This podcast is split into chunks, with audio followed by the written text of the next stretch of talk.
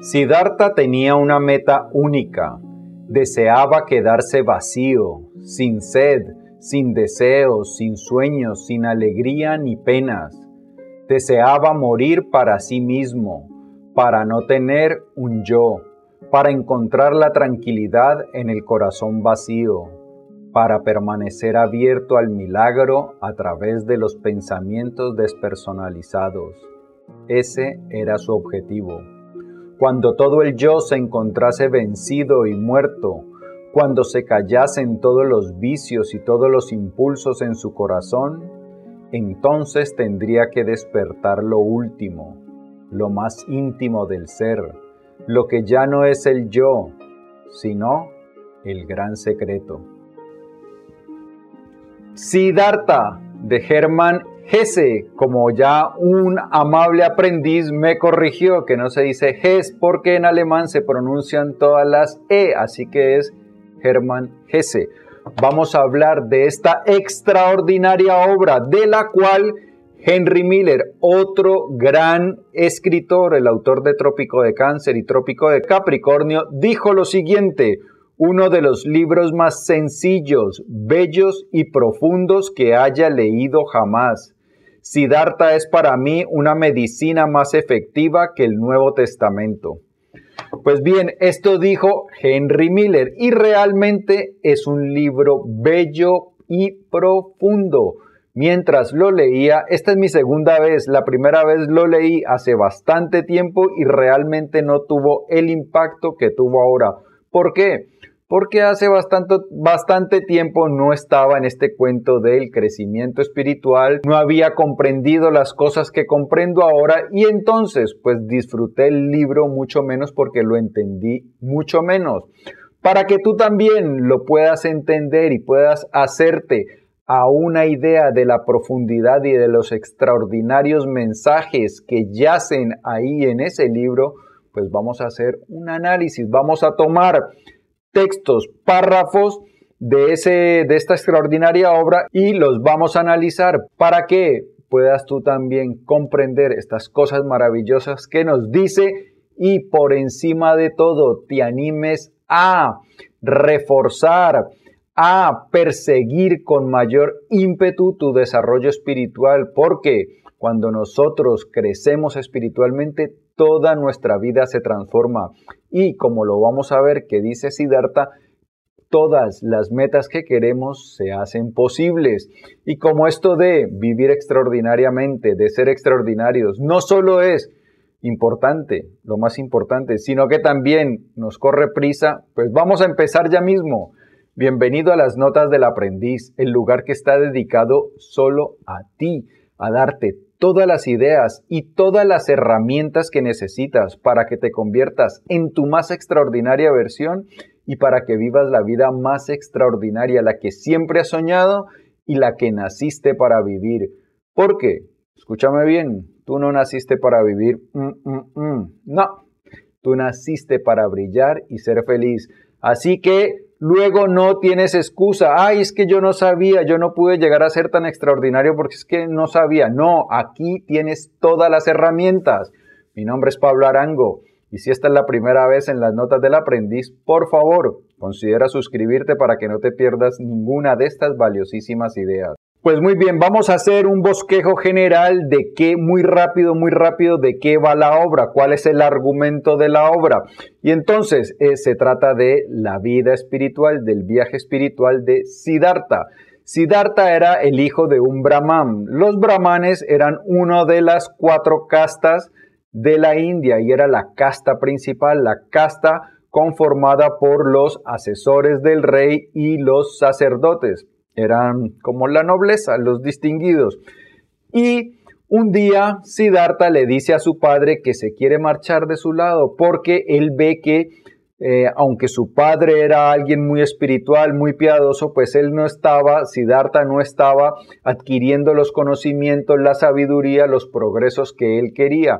Y entonces decide marcharse y se marcha con los samanas. Los samanas son unos personajes ascetas, son muy parecidos los cínicos de Grecia. Son personajes que querían llegar a la iluminación mediante las privaciones. Se privaban de la comida, ayunaban montones, se privaban de los vestidos, casi pasaban mucho frío, vivían en los bosques sin, sin nada de comodidad más o menos como lo hacían los cínicos, que se privaban de todo. los cínicos también les llamaban los perros, porque parecía que vivían como perros en la calle, incluso hacían sus necesidades en la calle, tenían relaciones sexuales en la calle, porque ellos pensaban que cualquier comodidad, cualquier bien material los alejaba, se interponía en su camino hacia la virtud, hacia la iluminación, hacia la sabiduría, decían los cínicos.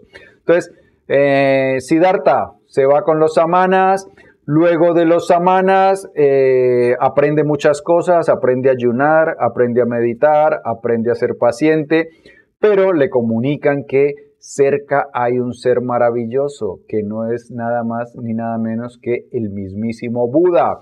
Y entonces, eh, hasta ese momento, Siddhartha había compartido su vida con su mejor amigo Govinda. Govinda era un chico más o menos pusilánime. Era alguien que no tomaba muchas decisiones por sí mismo, sino que le gustaba estar siempre como a la vera de alguien, a la sombra de alguien que decidiera por él. Siddhartha entonces le comunica a los samanas que se marcha porque va a ir a conocer al Buda.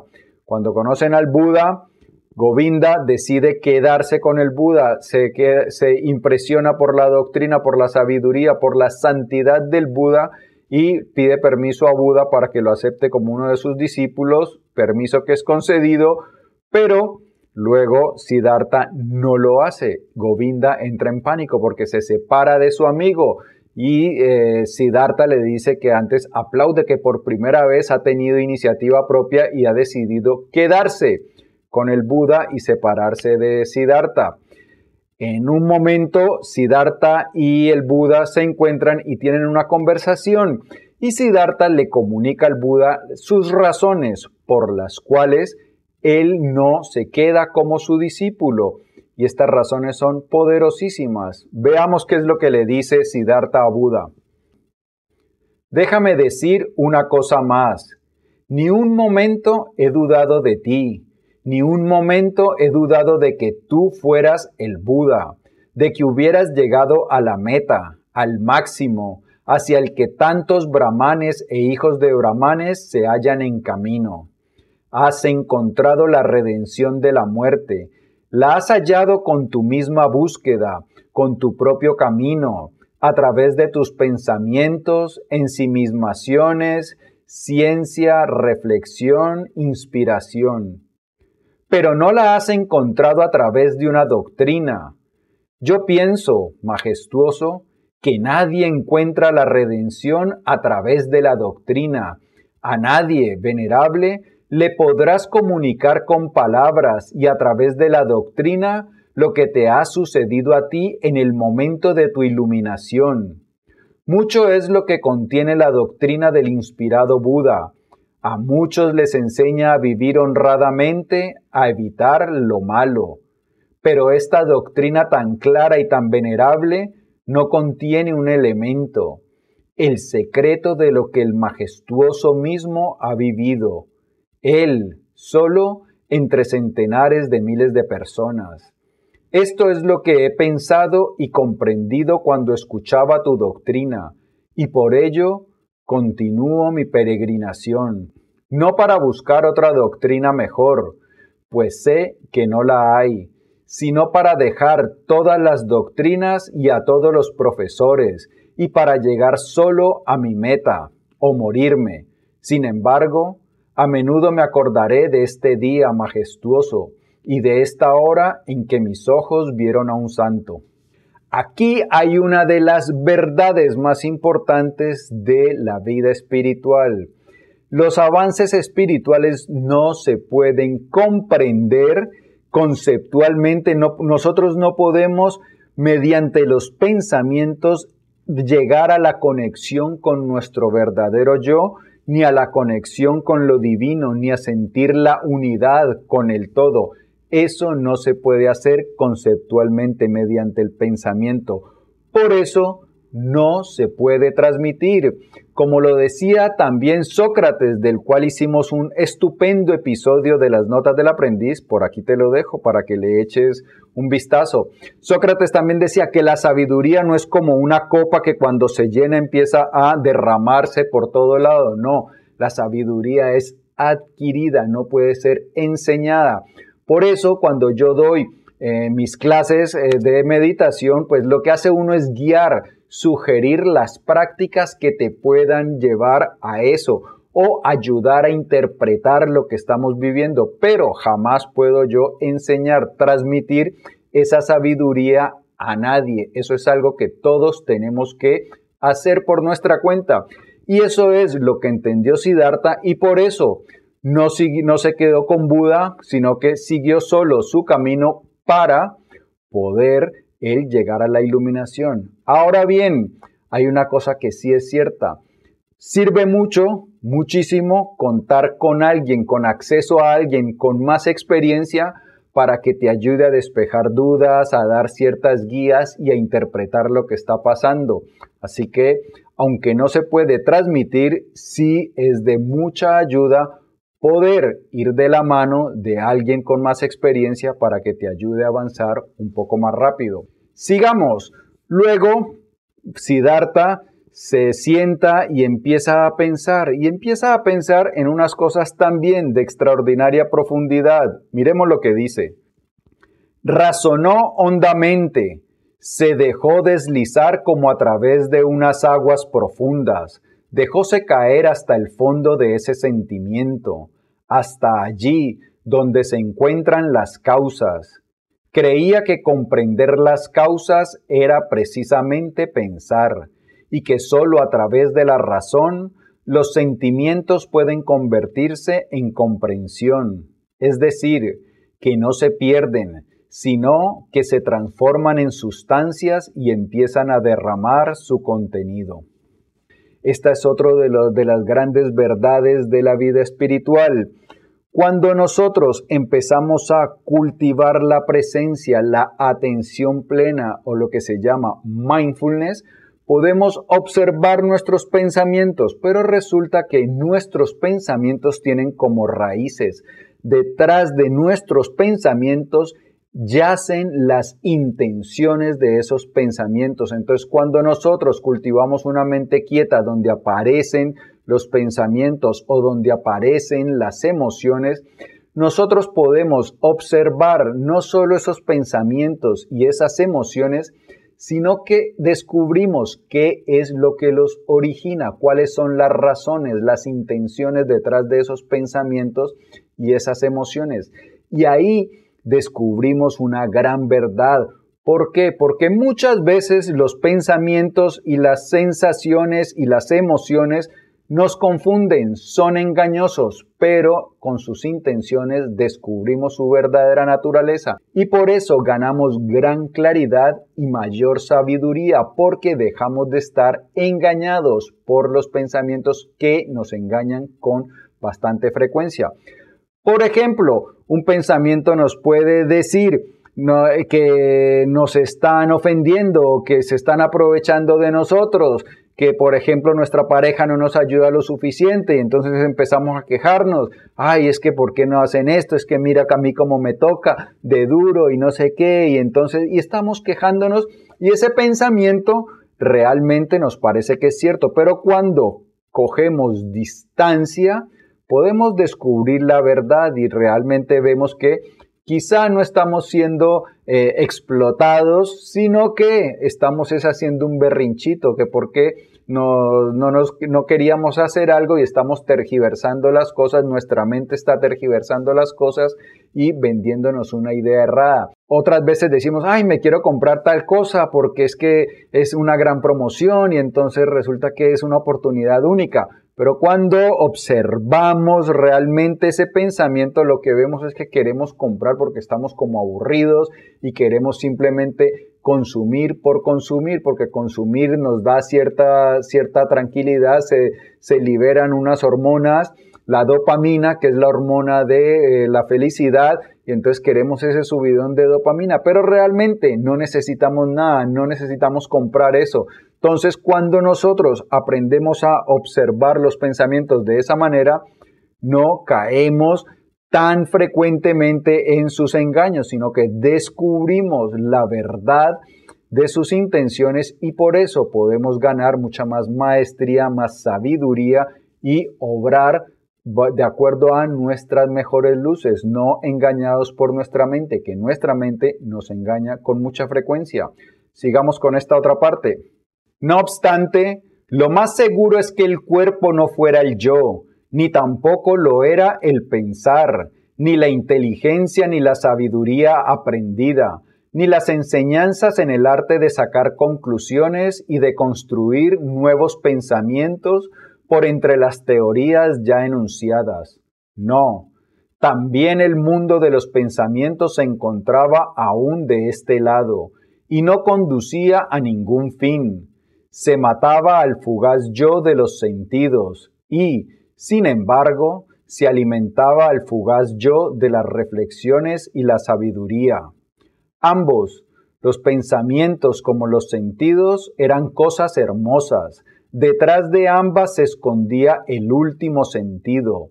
Debía escucharse a los dos. Se tenía que jugar con ambos no se debía menospreciar ni atribuir demasiado valor a ninguno de ellos. Era necesario escuchar las voces interiores y secretas de ambos. Aquí en este pasaje, eh, lo que reflexiona Siddhartha es muy similar a lo que nos decían Santa Teresa de Jesús y San Juan de la Cruz, de los cuales hay un episodio de las notas del aprendiz, por aquí está, que eh, Todas las tradiciones espirituales y religiosas lo que buscan es que descubramos a nuestro verdadero yo, que salgamos del hechizo, del, de la confusión que tenemos sobre quiénes realmente somos. No somos. Nosotros no somos nuestra mente ni nuestro cuerpo. Nosotros somos lo que está detrás, lo que observa, nuestra alma, el observador silencioso del que habla Eckhart Tolle. Pues bien, entonces, aquí lo que dice Siddhartha es que no somos los sentidos, no somos nuestro cuerpo, pero tampoco somos el que piensa, tampoco somos el que razona y que se debe cultivar cierta distancia de nuestras sensaciones, de, nuestro, de nuestros sentidos, lo que percibimos a través de los sentidos, de, de los ojos, del gusto, del olfato, del oído, pero que también debemos cultivar desapego, cierta distancia por nuestros pensamientos. Exactamente lo que nos decía San Juan de la Cruz, que había que someter a los sentidos a la noche de los sentidos, pero que también había que cultivar desapego a lo que ocurría en nuestro interior, a los pensamientos, a las opiniones, a las reflexiones. Entonces, porque eso no es nuestro verdadero yo. Nuestro verdadero yo es el que observa todas esas cosas, el que percibe todas esas cosas. Entonces, cuando nos despojamos de todo lo que no somos nosotros, lo único con lo que queda es nuestro verdadero yo. Ese es el sentido de estas sabias palabras de Siddhartha.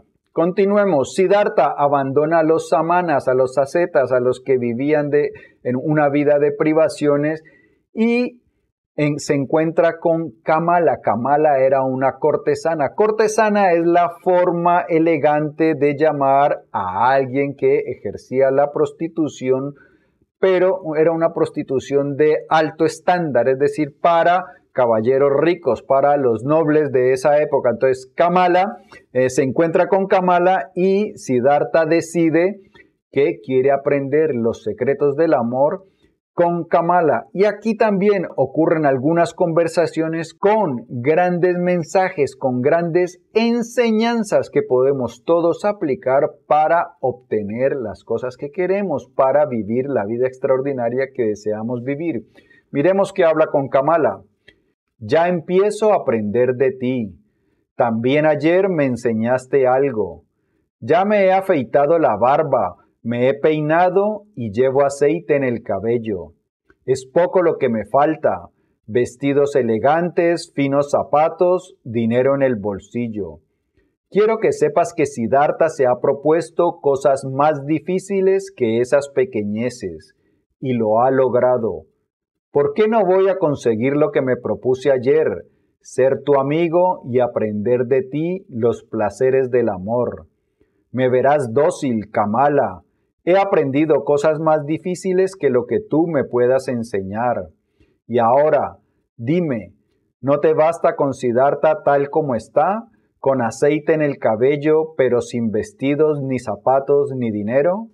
Siddhartha se había encontrado el día anterior a Kamala y le había pedido que le enseñara los secretos del amor. Kamala le dijo que no, que necesitaba dinero, zapatos finos y ropa elegante. Siddhartha le contesta que ha aprendido cosas mucho más difíciles y que conseguir dinero y poder obtener ropa y zapatos pues es una tontería en comparación a lo que él ya ha logrado. Y eso es bastante cierto. ¿Qué aprendió Siddhartha en, en los bosques con los samanas? Aprendió a meditar entonces aprendió a cultivar el desapego de sus emociones, de sus pensamientos, aprendió a observar sus, ideas, lo que pasaba en su interior con claridad para no dejarse engañar por su mente. Aprendió a ser paciente, aprendió a tolerar el hambre, el frío. Entonces, no se veía arrastrado por las emociones, sino que él aprendió a controlar sus emociones. Cuando uno aprende todas esas cosas, conseguir sus metas es mucho más fácil, porque si uno no está sometido a la turbulencia de la mente, si uno no está sometido al vaivén de nuestras emociones, sino que permanece claro, ecuánime, firme, pues todo se le hace mucho más fácil. Continuemos. Querida Kamala, manifestó Siddhartha, cuando entré en tu parque, di el primer paso. Me había propuesto aprender el amor de la más bella de las mujeres, y desde el momento en que me lo propuse, también sabía que lo lograría. Sabía que tú me ibas a ayudar. Lo supe desde tu primera mirada a la entrada del bosque. Y si yo no hubiese querido, pero lo has querido. Mira, Kamala, si echas una piedra al agua, ésta se precipita hasta el fondo por el camino más rápido. Lo mismo ocurre cuando Siddhartha tiene un fin, cuando se propone algo. Siddhartha no hace nada, solo espera, piensa, ayuna, sin hacer nada, sin moverse. Se deja llevar, se deja caer. Su meta le atrae, pues él no permite que entre en su alma nada que pueda contrariar su objetivo. Eso es lo que Siddhartha ha aprendido de los samanas. Es lo que los necios llaman magia y creen que es obra de demonios. Nada es obra de los malos espíritus. Estos no existen. Cualquiera puede ejercer la magia si sabe pensar, esperar, ayunar.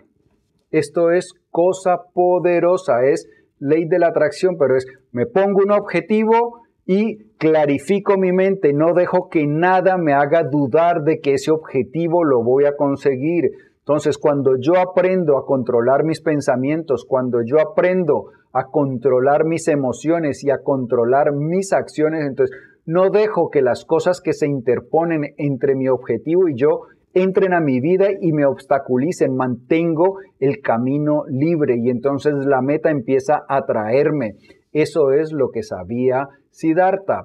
Hay un gran ejemplo muy actual que es el de Michael A. Singer, que escribe en su libro Experimento Rendición, del cual hablamos ya hace un tiempo, por aquí está el episodio, cuenta cómo él también aplicando, aplicando estos mismos conceptos que nos dice Siddhartha, logró montar una empresa multimillonaria, logró escribir eh, no solo una empresa, sino varias empresas multimillonarias. Logró escribir varios libros bestseller, clásicos espirituales. Logró crear una, una comunidad espiritual visitada por algunas de las más grandes figuras, de los más grandes maestros del planeta. Entonces, y todo eso simplemente esperando, ayunando, meditando. Así que tú también puedes aprender estas nobles actividades para que la vida de tus sueños se haga realidad. Sigamos, Kamala, para ayudar a Siddhartha, para ayudar a que Siddhartha consiga dinero, zapatos y vestido, pues le presenta a un comerciante muy rico para que éste eh, le ayude a prosperar. Y entonces, miremos lo que dice este comerciante Kamaswami acerca de Siddhartha. Este Brahman, comentó Kamaswami a un amigo, no es un verdadero comerciante y jamás lo será. Los negocios nunca apasionan a su alma pero posee el secreto de las personas que tienen éxito sin esforzarse, ya sea por su buena estrella, por magia o por algo que habrá aprendido de los samanas. Siempre parece que juega a los negocios, jamás se siente ligado o dominado por ellos, nunca teme al fracaso ni le preocupa una pérdida. Con los samanas aprendió el desapego, aprendió a no dejarse arrastrar por las emociones. Entonces, cuando hacía negocios, los hacía Siddhartha como jugando, como si estuviera divirtiéndose. Entonces, a veces invertía en unas cosas, en otras, a veces ganaba, la mayoría de veces, y a veces perdía. Y cuando perdía, no hacía dramas, no se, no se hundía. Entonces, ese desapego le permitía hacer movidas inteligentes y de esta manera consiguió gran prosperidad. Siddhartha también era consciente de su ventaja, de lo que lo diferenciaba del resto de personas. A pesar de la facilidad que tenía para alternar con todos, para vivir y aprender de todos, Siddhartha notaba que existía algo que le separaba de los otros, su desapego, observaba que los humanos vivían de una manera infantil, casi animal, que él a la vez amaba y despreciaba.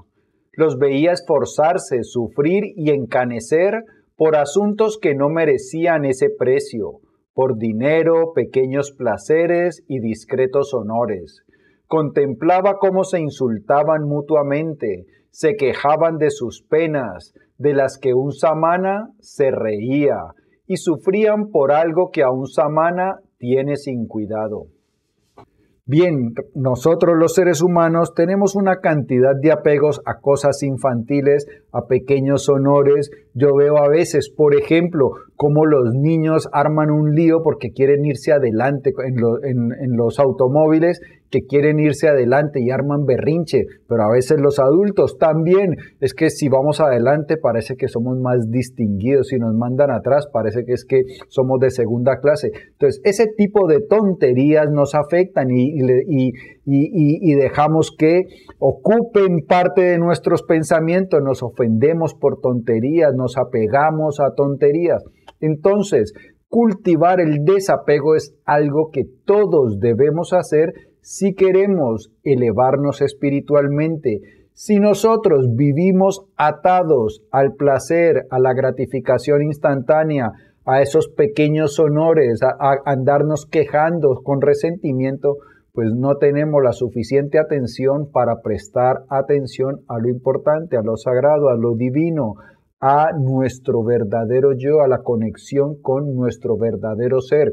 Eso es lo que entendió eh, Siddhartha y que lo distinguía de los demás y por eso prosperó rápidamente, se hizo un hombre muy rico, pero resulta que Siddhartha eh, en medio de los humanos normales, de los hombres niño, como les llamaba, pues terminó convirtiéndose en un hombre niño y terminó eh, involucrado en ese tipo de vida que tanto despreciaba hasta que un día se cansó, se sintió asqueado de, la vida que vivía, vio que se había engordado, que estaba también dedicando su vida a los placeres eh, más carnales, más básicos, y entonces decidió marcharse, se encontró con un barquero que lo vio que era muy sabio y se quedó a vivir con ese barquero. Y con el barquero escuchando las lecciones del barquero y escuchando por encima de todo al río, el cual atravesaban y que era su trabajo,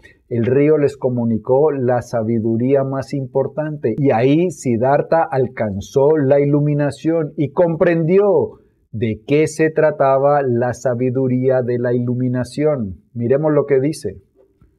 Poco a poco maduraba en Siddhartha la plena conciencia de saber lo que realmente era la sabiduría, la meta de su larga búsqueda.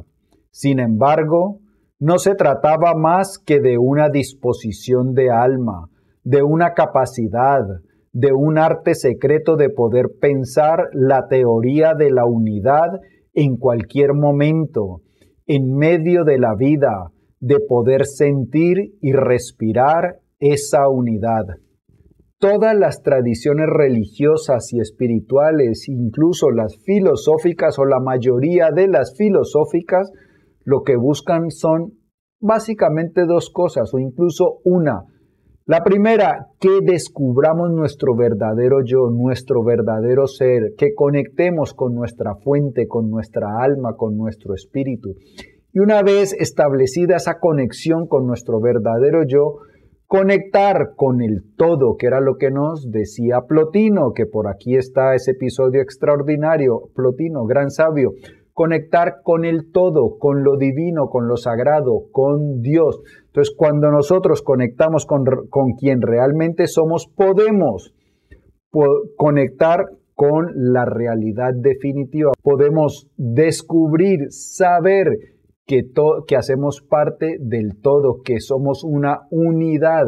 Y esa, y esa idea, esa, ese conocimiento, esa sabiduría es lo que se llama la iluminación.